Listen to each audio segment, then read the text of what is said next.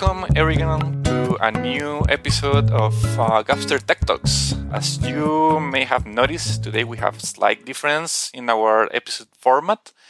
Today we are going to have this episode in English. Uh, so you may be wondering why, why you do this to me, right?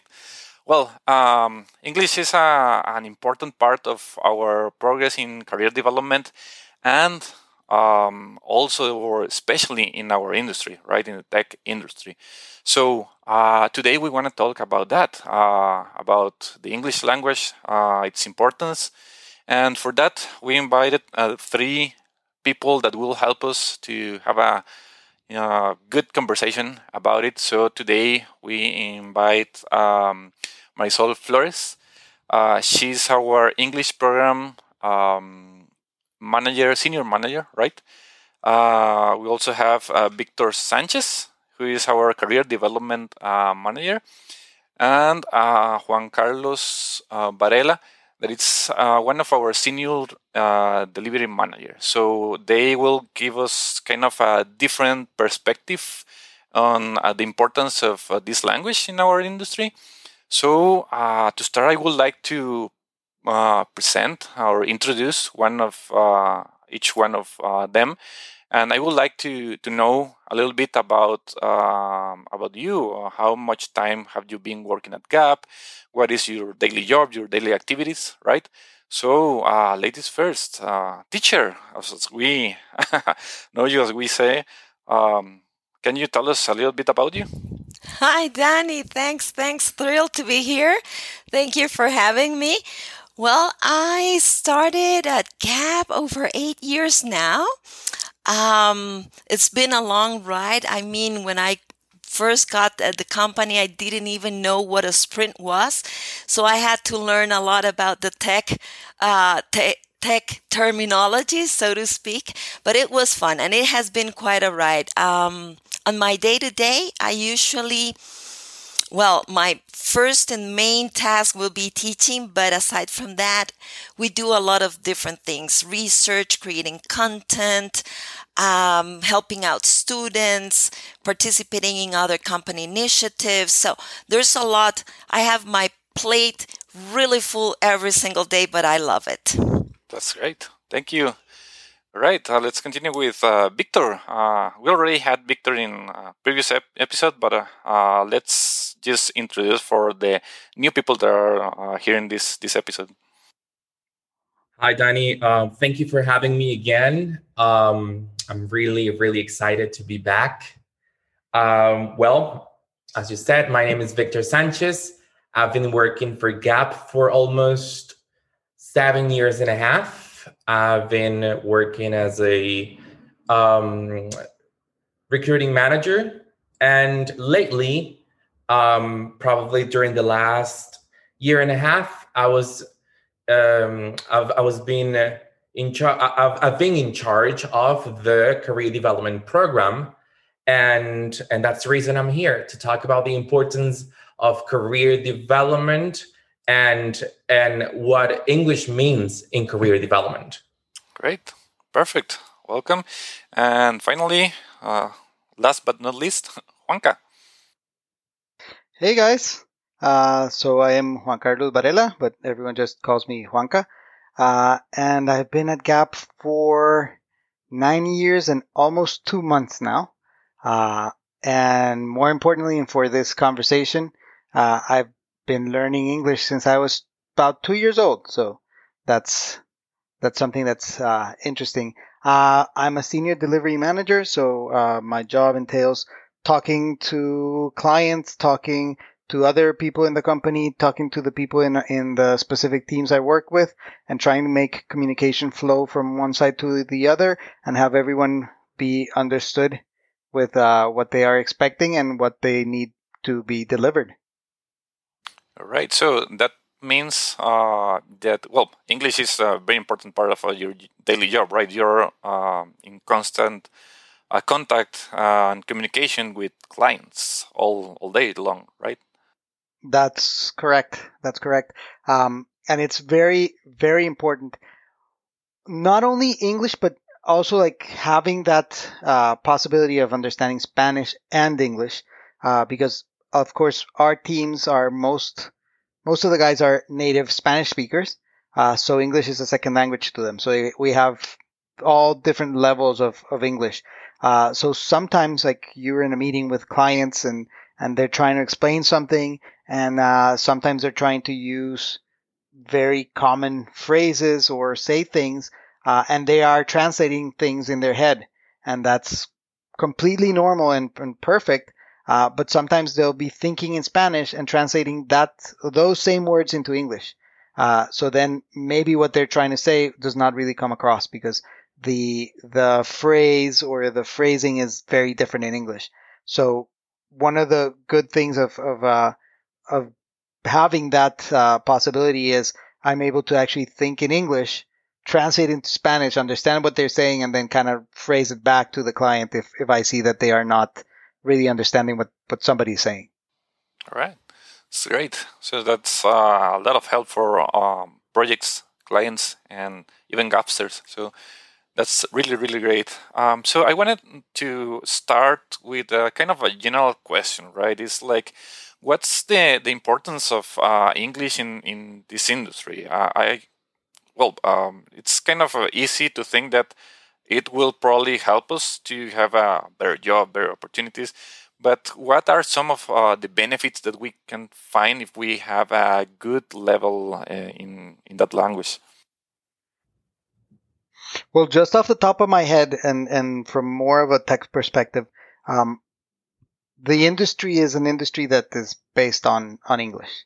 Uh, most of the biggest tech companies are in the United States. So they do things in, in English. Uh, most of the documentation of all the frameworks, all the tools that we use are mainly written in English. So you really need to, to know English to better understand these, these, uh, tools to better communicate with, with, uh, people in the, in the industry. And then, of course, all our clients are also in, in English, but, but also if you look at it from our local kind of job market perspective, I would say that if you don't know English, your chances of getting a good job kind of decrease by about 50%. If you only know Spanish, there's going to be a certain amount of companies that are able to hire you. If you know English, that number doubles or triples.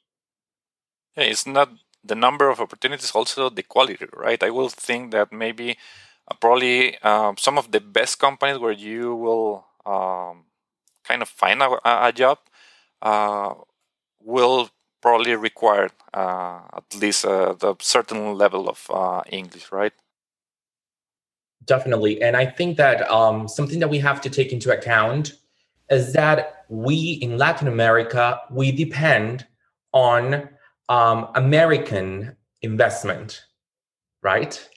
the investment that we get in our economies, um, it's mostly from the states.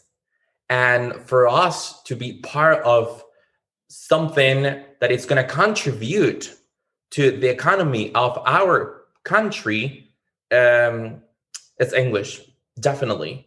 And I always think about English not not not only as a skill to get a job, to get a better opportunity, it's a skill for life.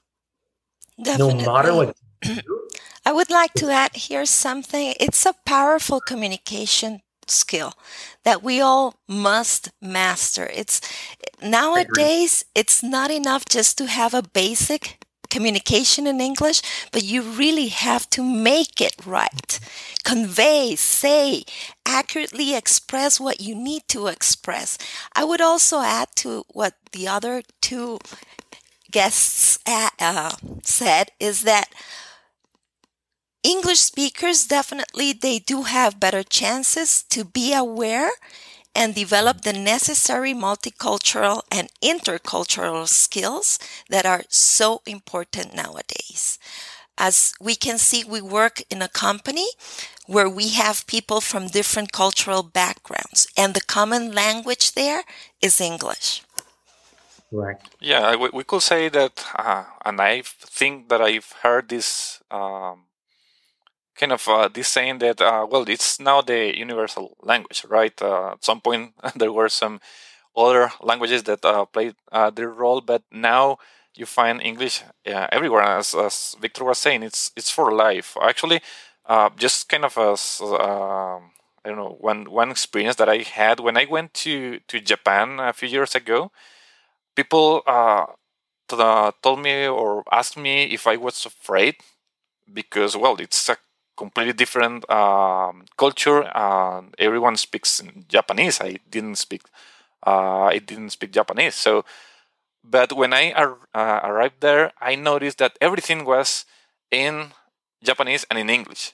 And probably this will happen in a lot of countries around the world, in Europe, uh, in Latin American. Uh, no, with English you can basically go anywhere, and someone will understand you.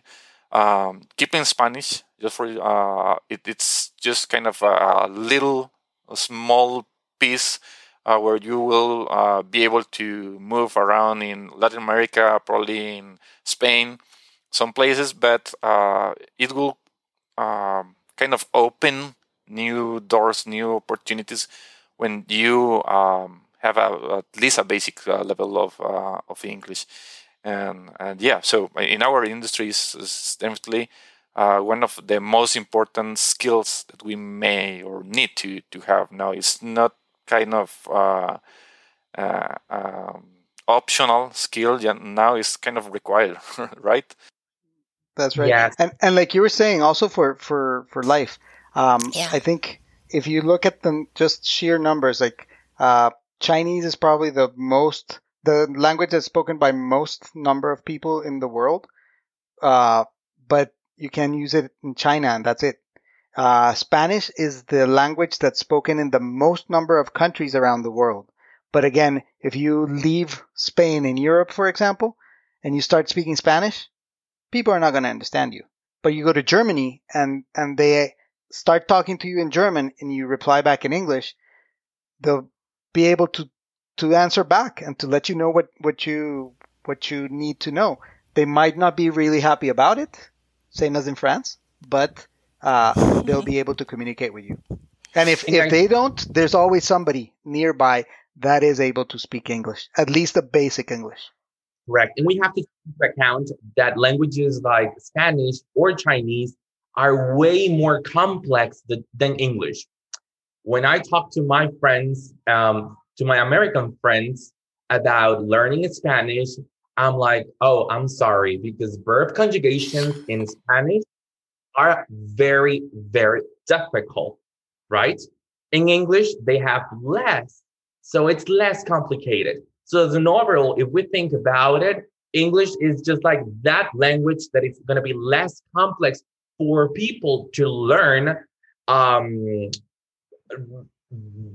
other than than Spanish or Chinese. Like, I think it's easier. I know it's difficult for some people. Definitely, it is, and we we all are always learning new words in English, new vocabulary, like we do in Spanish. But if you think about it, it's easier than learning Spanish and Chinese. I'm pretty sure about that. Oh, sure. Sure. And and the teacher is gonna like she knows I, have said this before and said it to to students uh, in English class and everything. But English is a a simple language that kind of focuses on communication, on getting your message across. Uh, mm-hmm. English, as opposed to Spanish, Spanish has a lot of run-on sentences. English, mm-hmm. you can just do very simple, short sentences, get the point across. And that's the right. important thing in, in English. And actually, if you start doing, and this is something that a lot of Spanish speakers do, and this is where a lot of Americans get lost, they start doing a lot of run-on sentences and, and moving from one idea to the other inside the same sentence. And it's just one huge big paragraph and you get lost. Absolutely. That's what happens. English is very straightforward. You got your subject, your verb, and your complement, and that's it. The shorter your sentences, the better it's gonna go. The longer you start making them, you're just gonna get lost and you're gonna lose your, your audience as well. And that's the main issue with English, I would say, right? Because we tend to be Spanish speakers speaking in English, right? So that's that's like the the the little thing there that doesn't really work sometimes. And, and getting back to the main topic of like how English uh, is important for the industry that we work for, it is definitely uh, something that will help us improve a lot in terms of communication, as Marisol said, cultural aspects that will help us get more opportunities and learn more. Definitely, Victor, not just learning opportunities, but definitely having this second language and being that second language English definitely open will open doors for you uh, will open doors elsewhere, will open doors within your same country, will, will open even doors within the same company that you work for. And you know it, Victor, uh, the better your English is, better chances you've got to climb up the corporate ladder and get to where the positions or get to the positions that you want to be, right? Let me tell you something. Um, because of my experience as as recruiter i know that sometimes for a client it is more important if they communicate with you than your technical skills. Because technical skills you can learn. Communication takes way more time. Listen i'm not saying that technical skills are not important. Of course they are important right? But i've seen that. I've seen that with some clients. They are like, okay, maybe Victor is not the best technically, but I can actually have a conversation with him and communicate with him. So I can tell him what to do, what to improve. And I know that those skills that he is missing right now, he can learn those skills in a couple months. English is a process. We all know that. It's a process and it takes more time. So the better uh, the earlier you start, the better you will get there. Big So that, that, that takes And, I and would it can be an say- expensive would thing if they don't know. I would say, guys, it's it doesn't take months, it doesn't take years. Learning a different language is an ongoing process, and and, and we we know it ourselves. Look at Juanca; he said, "I've been learning English since I was two years old." So then again, he still considers himself as an English learner. So it's a never-ending process in that sense. Mhm. Let's do, let's do this. Um, when did you start, teacher? My goodness, I was a little bit older than Juanca. I started when I was five. and I keep and I keep studying English every single day, practicing, having the exposure, listening to music, movies, whatever, whatever the source of of of of information that you've got to be exposed to the language, it's okay as long as you do it. But it's something that you have to be consistent with, and it's something that you have to put effort. It's not gonna come, as you said, Vic. It's not gonna just, okay, I, I'll take this three month course and I'll just be groovy, right? I'll just k- kill it in English. No, it's not gonna happen. It's not gonna No. happen. Yeah, and let me tell you a, a, another anecdote from from my side. Well, uh, I started learning English around uh, 12 years old. Uh, when I got into well, I, I studied at my school, uh, local school, and uh, well, there were no um, English class there. And when I went to a private high school or semi-private uh, school, uh, well, the everyone had already a, a kind of a basic level, and I was incredibly nervous. I had an incredibly rough time learning English, and uh, well, I I still feel that I need to improve uh, a lot.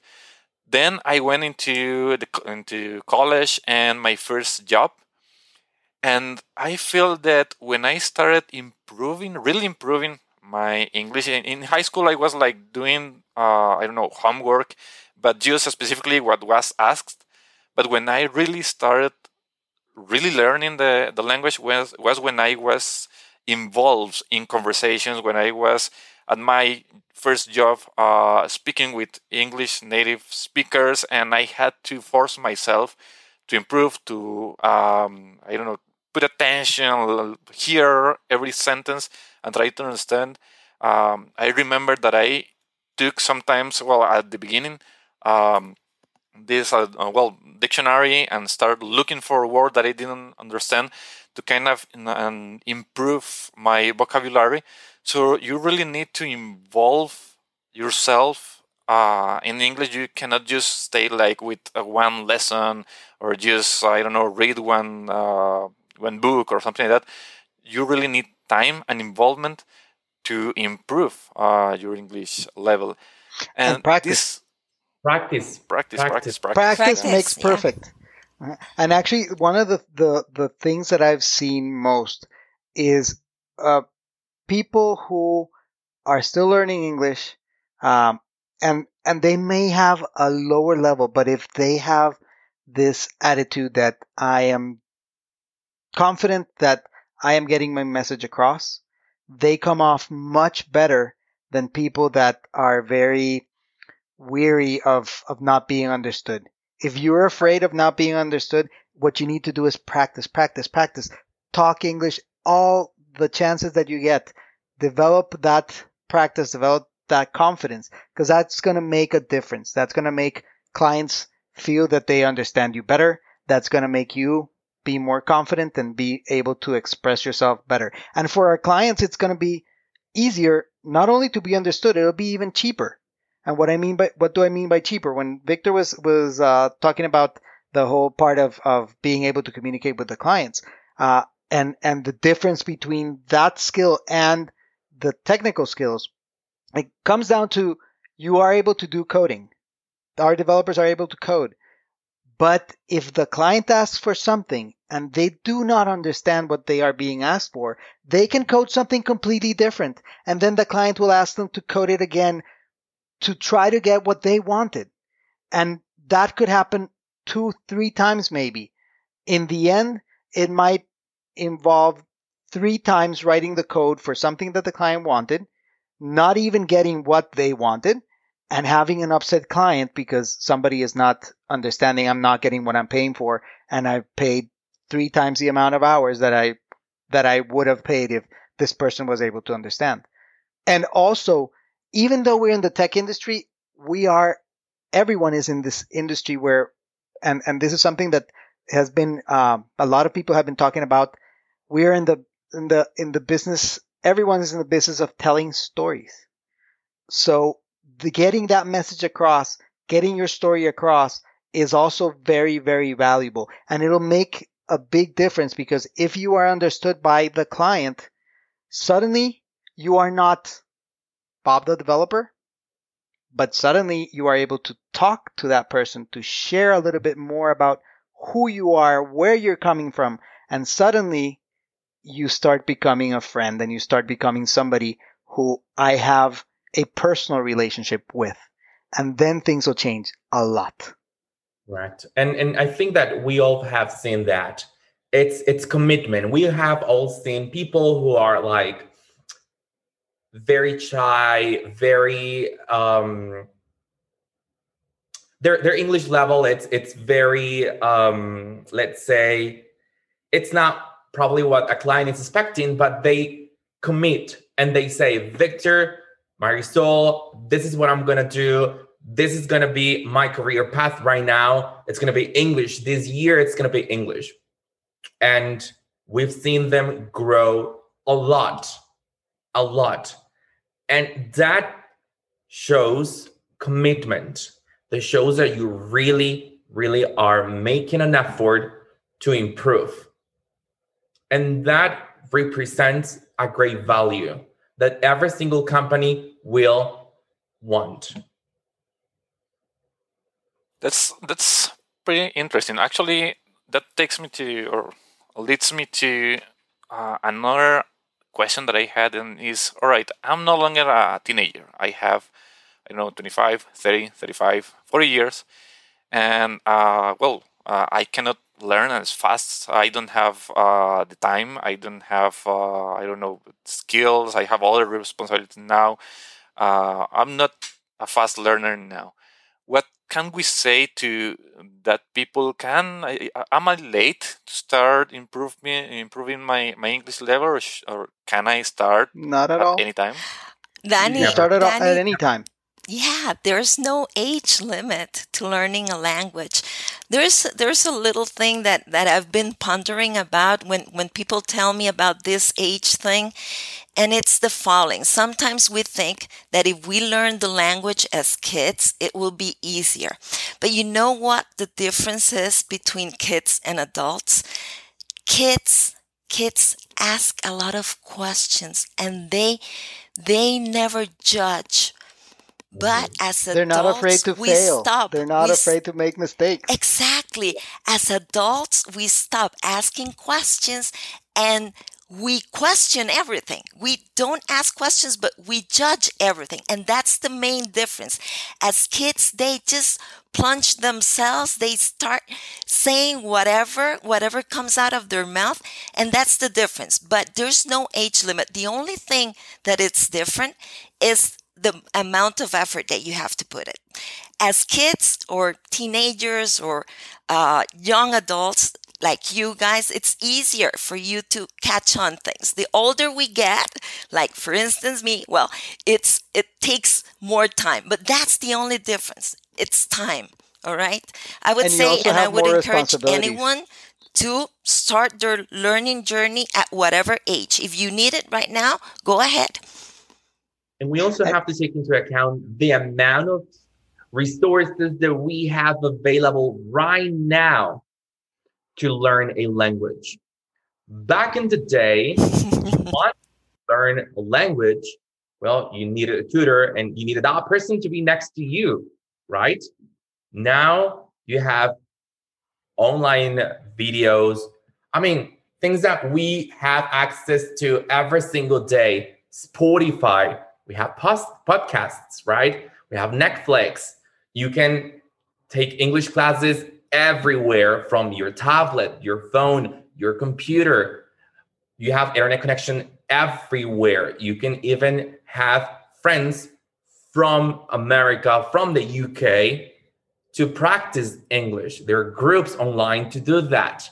So then again, it's uh, it's it's commitment. Right now, there are many, many ways for you to put yourself out there and improve and learn. And and both of you said commitment. I'm going to add another level to, to that. And Daniel said it very clearly. I don't have the time for it. That is lie. A lie. Yeah, a bunch yeah, of crock, if you can say that. It is not true nobody has the time because as adults, we have a lot of responsibilities, a lot of things going on. We're really busy and everything. But if you are really interested, you will make the time. Just as a, as a way of say of, of of saying, I mean, if you have the time to watch the series that you're wa- watching on Netflix, you're able to learn English. Watch watch it in English if if exactly. it's in English, or watch something different in English. Practice your English. Uh, I, I, and I can tell you, maybe not with English because I started learning when I was very, very young, but, um, with Portuguese, at least I've learned Portuguese. Uh, and I, one of the things I would do is on my commute to work, I would just talk to myself in Portuguese.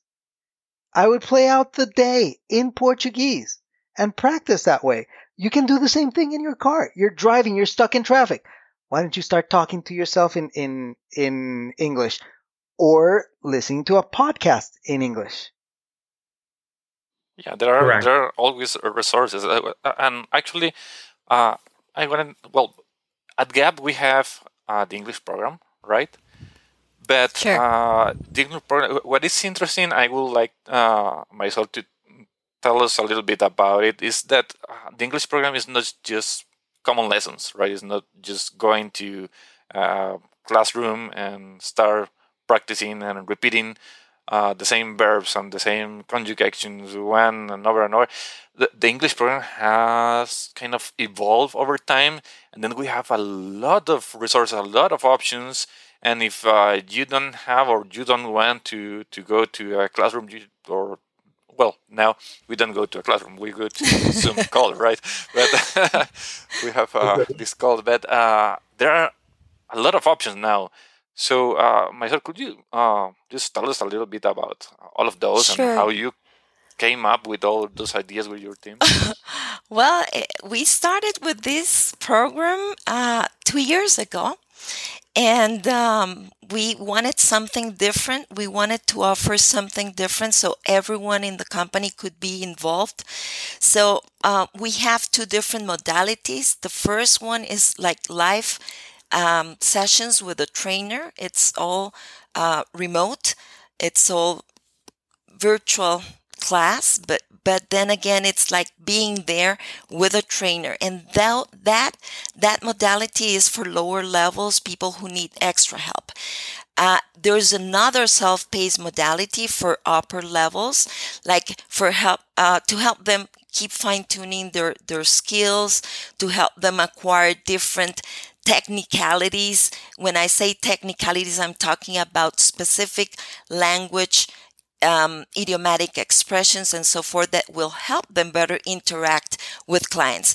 But the most important feature about the program is that we combine general English and business English. It's something that you don't find really easily out there. It's something that has been customized to GAP's needs and our Gapsters needs. So it's a combination of both, I would say, general and business English to help people improve in their interactions, daily interactions with clients or other team members that are not Spanish speakers, right? So I would say that that the program has really helped a lot of people um, improve their own skills because we not just tackle the four macro skills which are reading listening writing and speaking but we go a little bit further with um, vocabulary acquisition and also pronunciation, which is very important.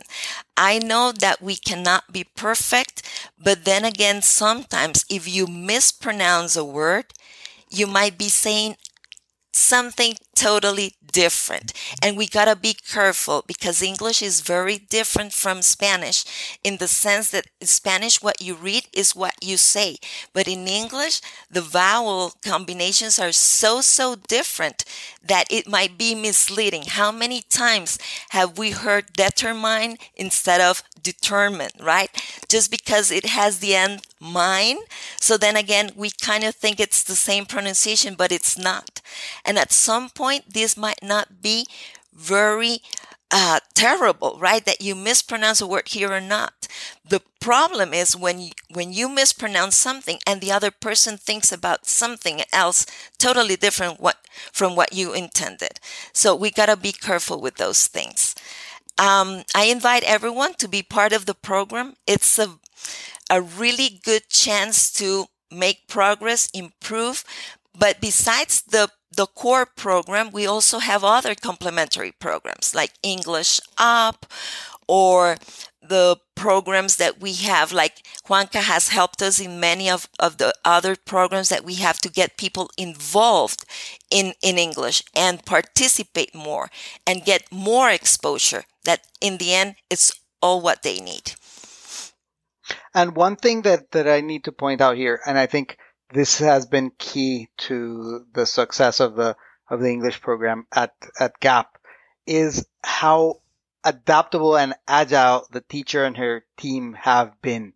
Uh, and what I mean by that is that I've had the privilege of actually be being able to work really close with with them and help out since the first version of the course and the inception of the course, and they have adapted to to a lot of different things. Um, we started with kind of normal English lessons, then we moved into a little bit more of business speak. Then suddenly, since we were only Costa Rica working with the U.S., a lot of the the effort that uh, the teacher and her team started putting together was towards us understanding the U.S. culture a little bit more. So we had things like uh, lessons where we talked about things like Thanksgiving or how they celebrate Christmas in the U.S. Uh, a lot of different topics. Then Colombia came into the mix, and then we started having in English classes talk about a little bit about Colombia because they're now our, our new workmates. Uh, eventually,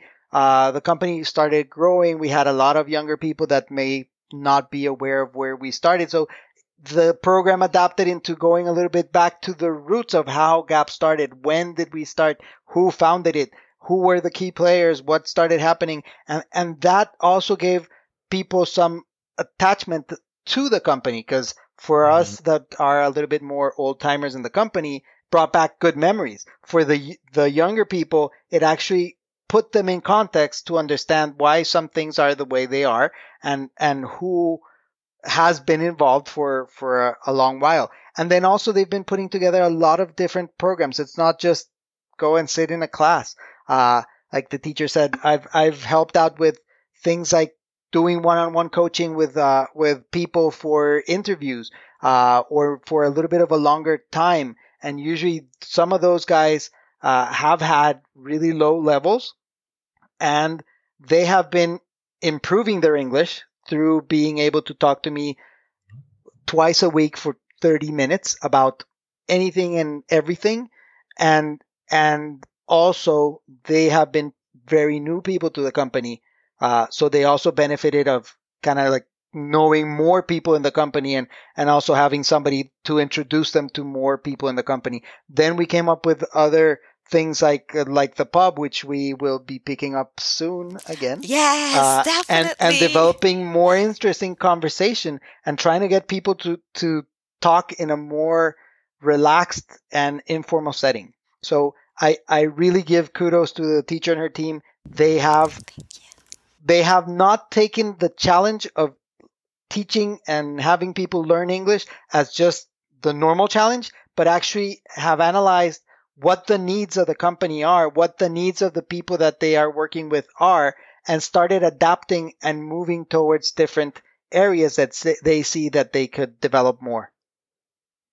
Yeah, and that improves the interest and motivation, right? Because I have different options, and uh, probably I couldn't participate in uh, or attend all of them, but uh, I will uh, be involved in uh, those kind of activities that I feel are, are a better fit, better fit for for me, right? Um, so there are multiple options for everyone here uh, at Gap. So there's no excuse, right? no, say, there shouldn't be any. one one other option I forgot about was uh, when we had the. Um, I don't remember the name. The, meet the, the, Gapsters when we started with. Well, Colombia. we did meet the Gapsters, yeah, which was remember very that good. One? Mm-hmm. But but the other one was like the uh, English uh, associate partner. I don't remember what the name. Oh yeah, was, yeah, where, yeah. The English partners. Yeah, yeah. And and those of way, us that had a higher level, uh, we would take one day to just speak English. And I remember getting this sign that I had on my desk. And the day that I had English partner, the sign would go up. And then the rest of the day, my commitment for the whole day was just English. So people would come back and speak Spanish to me and I would answer in English. And they would maybe answer back in Spanish and I would answer in English. After a couple of while of, of times and, and interactions, they would switch to English and they would practice.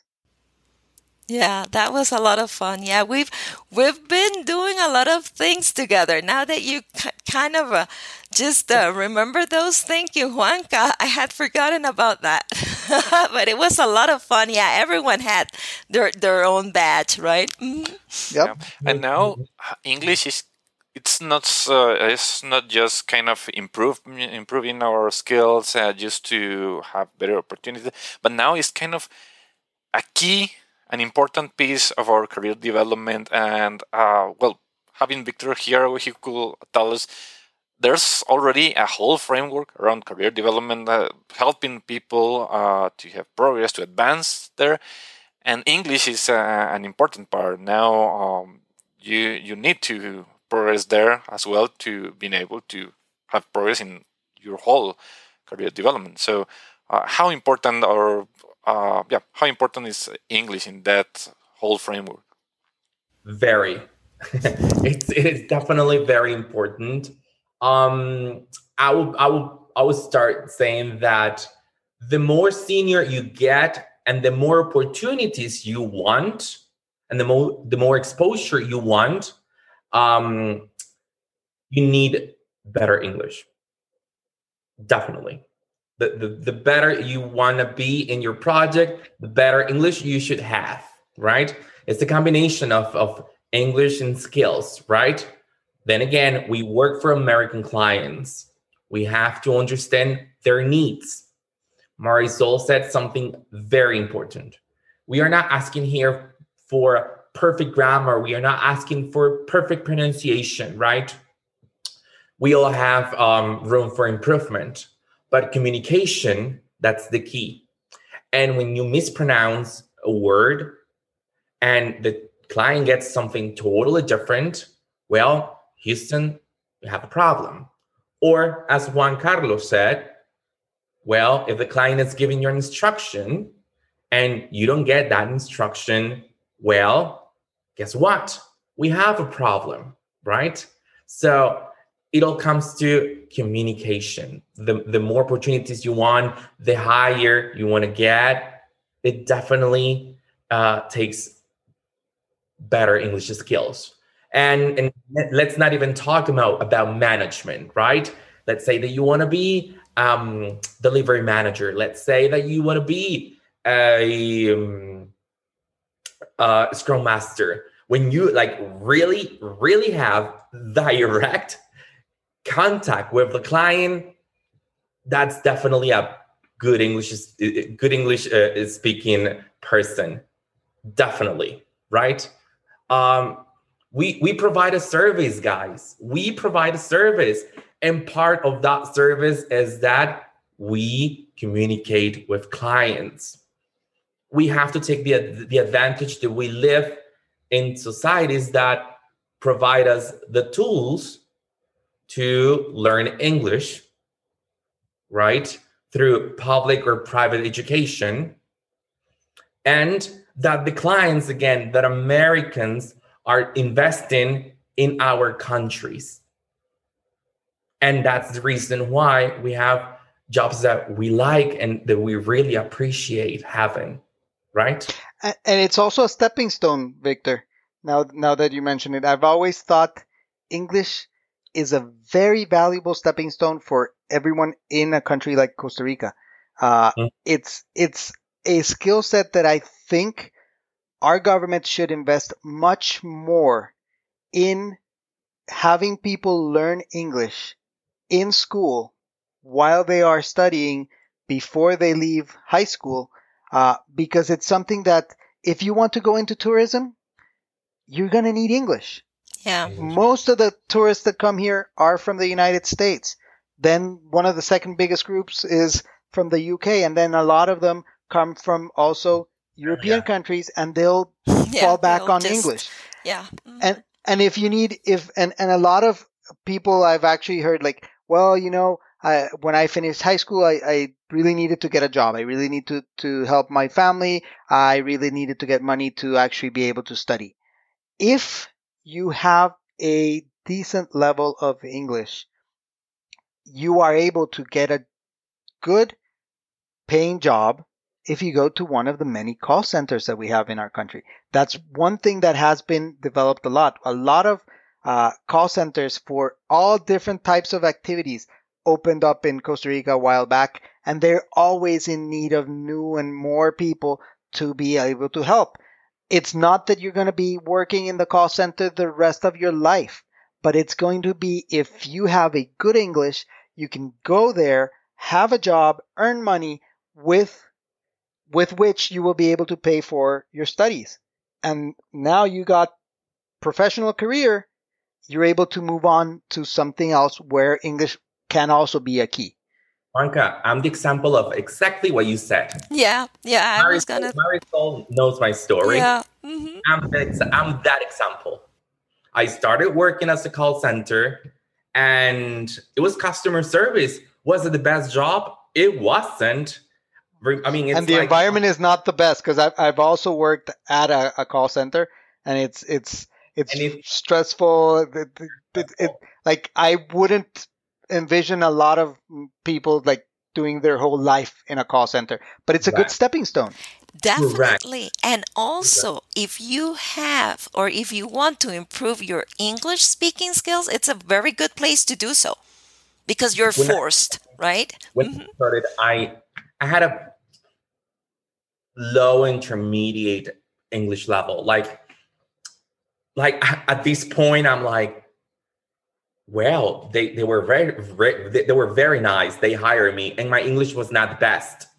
But after one year of speaking with Americans every single day for eight hours, my English improved a lot.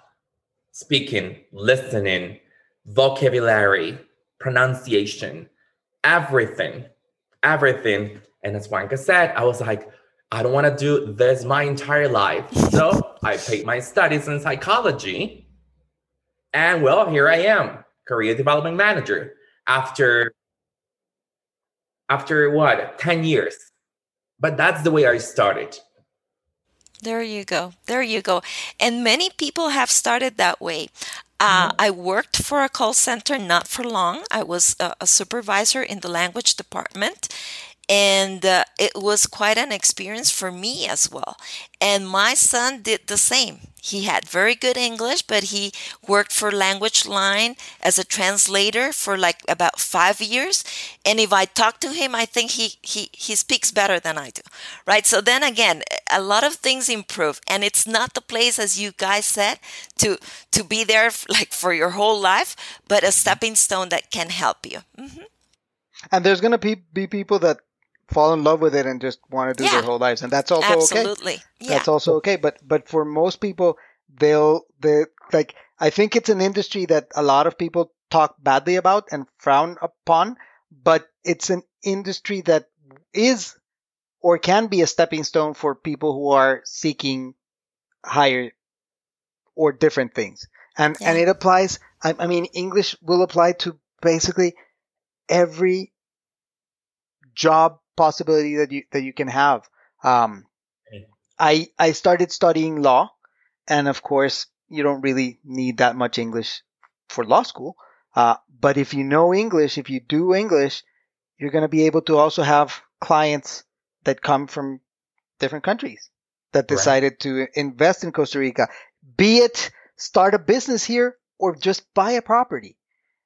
That American or European that wants to just buy a summer home here is going to need somebody to explain things to them in English and get ah. them to understand what they are paying for and why sometimes and in like in most Latin countries things take longer. As crazy as it sounds, even if you are a Spanish professor, speaking English works for you. Why? Because if you're a Spanish professor and you want to teach Americans, Spanish, you should there know English. Mm-hmm. Right?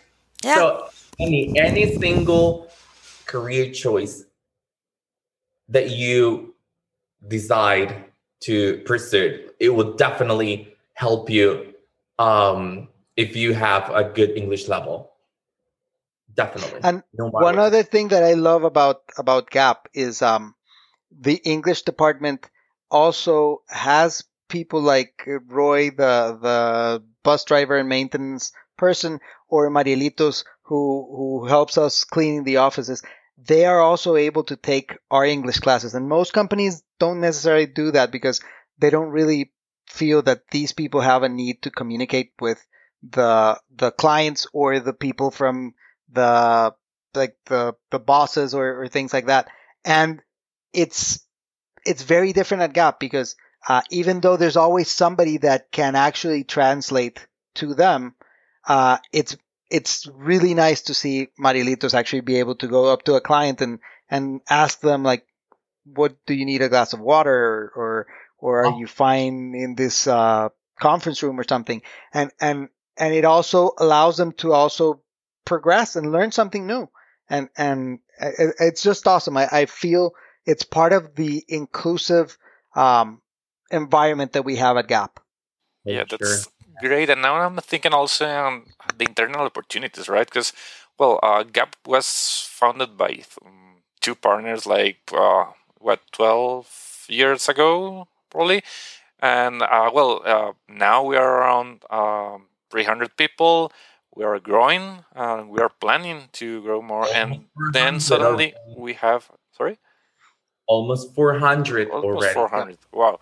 And, and now uh, suddenly we have a lot of internal um, roles positions titles that start kind of appearing some opportunities and uh, well some of uh, those roles are uh, filled those positions are filled with internal people right? Now um, well a career development department didn't exist a couple years ago right? So uh, that's a, another example of uh, how um, well having a good level of english because uh, will help us because all of these uh, positions or roles that are kind of a more management, more uh, well, will be in touch uh, with like the executive level, right, with the executive uh, team. So uh, suddenly you st- you need to start communicating more, uh, giving providing reports or things like that.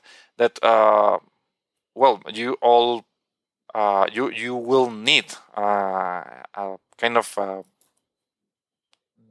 kind of uh, important level of English to be able to to provide those those reports. So uh, it's not just for clients; it's for internal opportunities that you need uh, this uh, well having progress and improving your your English skills, and also and, and well, also the environment that we have at at, at Gap because um, if if you remember, for example, Brett one of our founders, every time he would come to Costa Rica, and he did that basically every month, he would go by saying hello to everyone at their desk and starting talking to to the people that that were there. Uh, and he was involved in all the interviews for like the time I came into into Gap. Your final interview before actually being able to be an employee was having an interview with Brett. Yeah. So all of us they, went. they would look at that. you and, and talk to you and want to Yeah. talk to you and get to know you. Uh, and and the same happens with Paul and with Joyce, and they'll come and and and ask. And also we have this whole culture of of the fact that we try to be as flat an organization as possible. So even the guy that started two days ago, if they want to go and suggest an improvement area and want to go to Joyce, they are welcome to do so and they are actually encouraged to do so. But if you don't have a good level of English, it's going to be harder for Joyce to actually understand that improvement that, that you're trying to, to mention to her. yeah, And then- something I want to say that is that there is no excuse because, for example, Brad and Marisol uh, is my witness. I mean, actually, she is the instructor. Brad was learning Spanish. I don't know if he's still learning Spanish. He's still learning. So just imagine, he he is like he has always been interested in learning another language and he told me one of my biggest dreams is to really speak Spanish.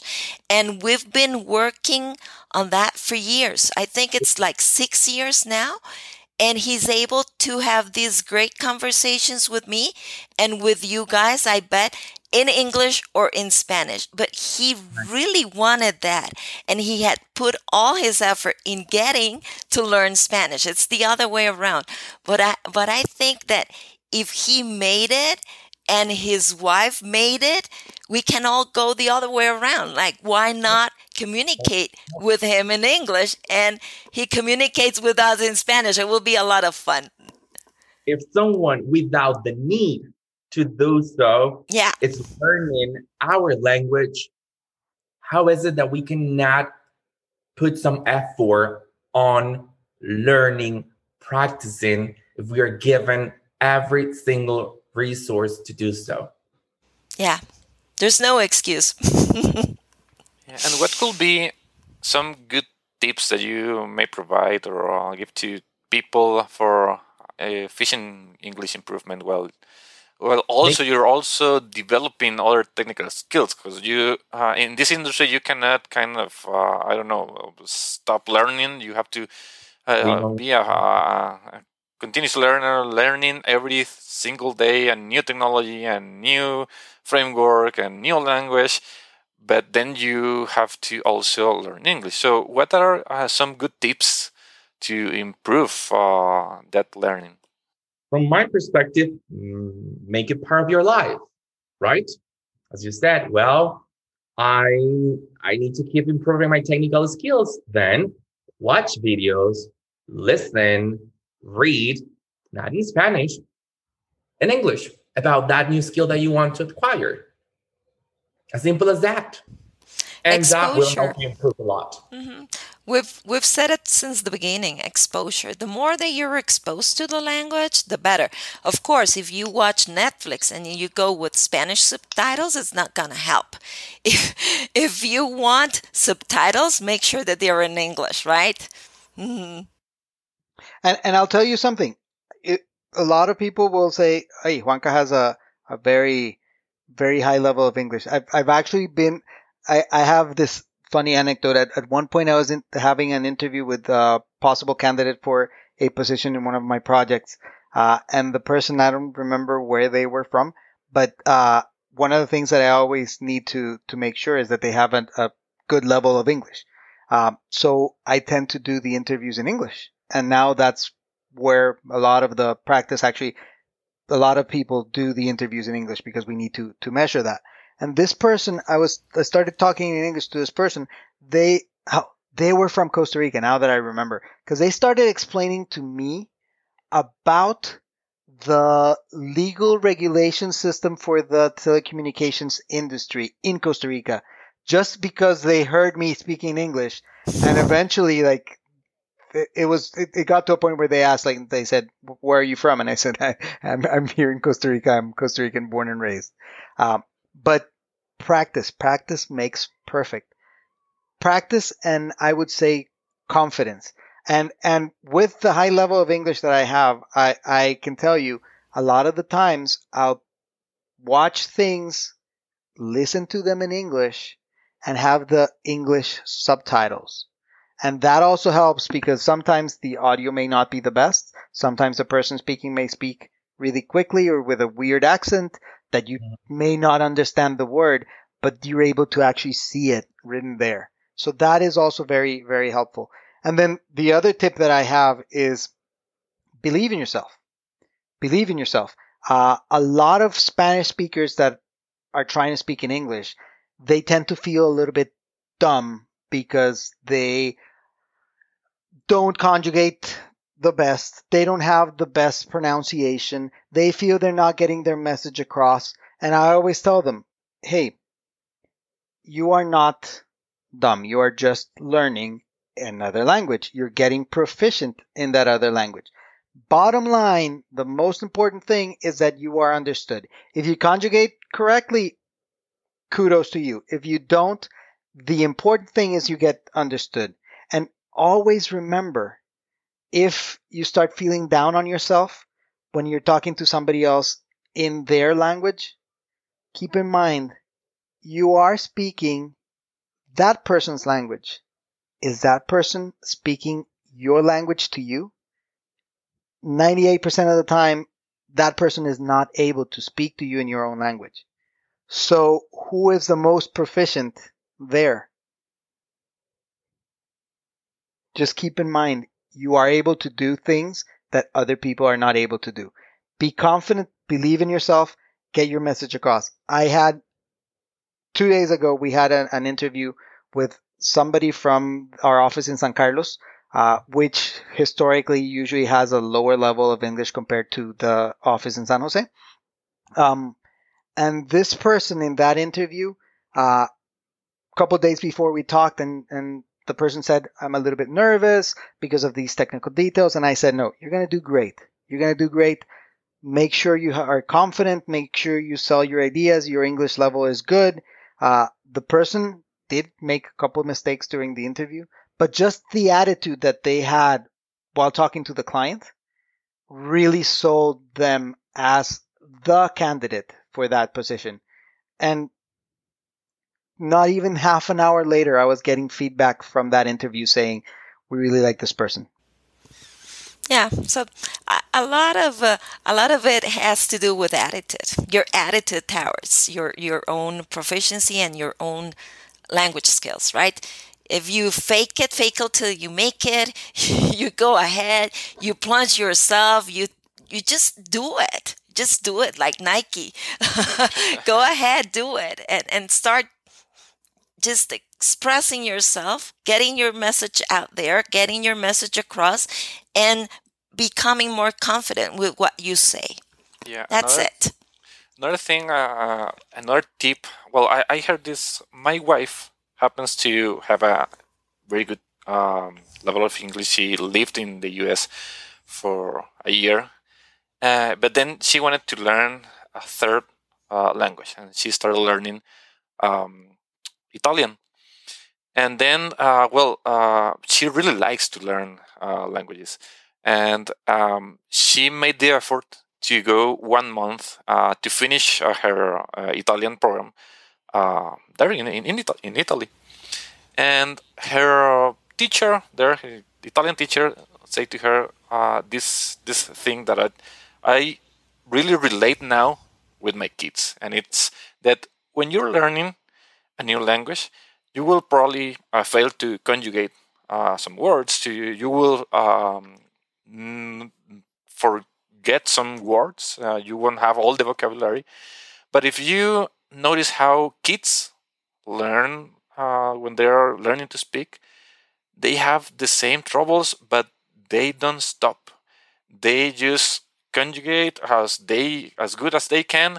They if they don't fight the war they try to explain what they want to to say. And well, now I have a three-year-old, well, four-year-old uh, daughter, uh, and I've seen that process, and it called my attention. Yeah, they they try to communicate as as good as they want, and even though they are not saying uh, the proper exact words, they communicate, and I understand her uh, very well. So this is the same when you're learn, learning a, a, foreign language. You have to well, if you have a basic level, just do not stop. And th- this is the, the, exact tip that uh, the teacher said. Do not stop. If you forgot a word, do not stop and try to remind or try to say that word. Just continue continue and try to explain it because if you uh, stop there you will get stuck and at that moment you will get nervous and everything will go down right will so, fall apart yeah, mm-hmm. so do not stop and, and it's you, a learning process like you were it saying is. it's it's a learning process and that is life in the end That it is, is. life it in is. the end if and, and one of my other passions is running i want to run a marathon one day but I know that I'm not just going to wake up one day and say, hey, I'm going to run a marathon. I have to start walking faster, walking longer, starting running at short distances, and keep working until I get the skill set necessary to be able to do a whole marathon. If you want to be proficient in English, you're going to start simple things, start making mistakes, start practicing. You will keep working and building your skill set until you're eventually proficient and you start using really complex words. The key is not giving up. Yeah, exposure, effort, and also wanting it, really wanting it. Mm-hmm. Great, great. So, with those tips, I think that we're reaching now the final of uh, this episode. Uh, it's always interesting, all these conversations. We could keep going on and on for hours. But uh, yeah, we are out of time. So I would like just to, to finish uh, uh, asking you for some kind of contact if anyone that um, that uh, well are hearing this this episode uh, want to I don't know have questions needs help with any of uh, these topics where can they find you? Um, can you uh, give us some kind of contact your email or I don't know a social network account or something like that Sure. With... Well, ladies first. Thank you. There I go again, guys. Right? Okay. Uh, so you can find me, guys, uh, Facebook or Instagram, and also my email will be marisol.gonzalez gap.fles.com. That's my email. Right. Perfect. Juanca. Um, well, if you are a Gapster, uh, Slack, I'm always or usually always there. If you send me a message, I'll get back to you. Uh, if I'm too busy, I'll get back to you eventually, but I will get back to you. I promise you that. Um, we can have calls. We can have chats. Uh, if you need help with, with your English, with whatever you're trying to say to the client, to a customer, or to your teammate, let me know. I, I'll help out. Uh, social networks. I'm, uh, Juanca Varela on Twitter. I think I'm the same in, uh, Facebook, Juanca Varela. And then, uh, email address is, uh, jvarela at wearegap.com. So if you're from outside of, of Gap, also I'm open to, to chatting with you. Great. Victor. In my case, um, social network, uh, probably LinkedIn. That'll be that'll be Victor Sanchez, and for Gapsters, that'll be Slack, of course. And uh, my email it it's V Sanchez, like Victor Sanchez, V Sanchez at wearegap.com. And I just want to um, say that we should never give up when when learning a language, especially English. Um, I remember the first day I went to high school and I had my first English class. I said, Mi name is. And I know that right now my English is not perfect, but I've come a long way. Yeah. But you have. Definitely. Definitely. Yeah. And with that message, message uh, we finish today's episode. Thank you, Victor, Marisol, uh, Juanca. Uh, my name is Daniel Avalos. You can find me on LinkedIn as Daniel Avalos, in Twitter as D underscore Avalos, and my email is davalos at wearegap.com. Also, you can find uh, Gap's accounts in social networks. Uh, you can uh, look for Gap Latam in Facebook, Instagram, LinkedIn, and also YouTube. So uh, make sure to follow us there. And yeah, talk to you next time. Thank you, everyone that is hearing us. Thank you for uh, the guests, Juanca, myself, Victor. Bye bye. Have a good night. Bye bye. Thanks, guys. Thank Had a you. great time. Keep Bye-bye. practicing. Keep practicing. Yeah.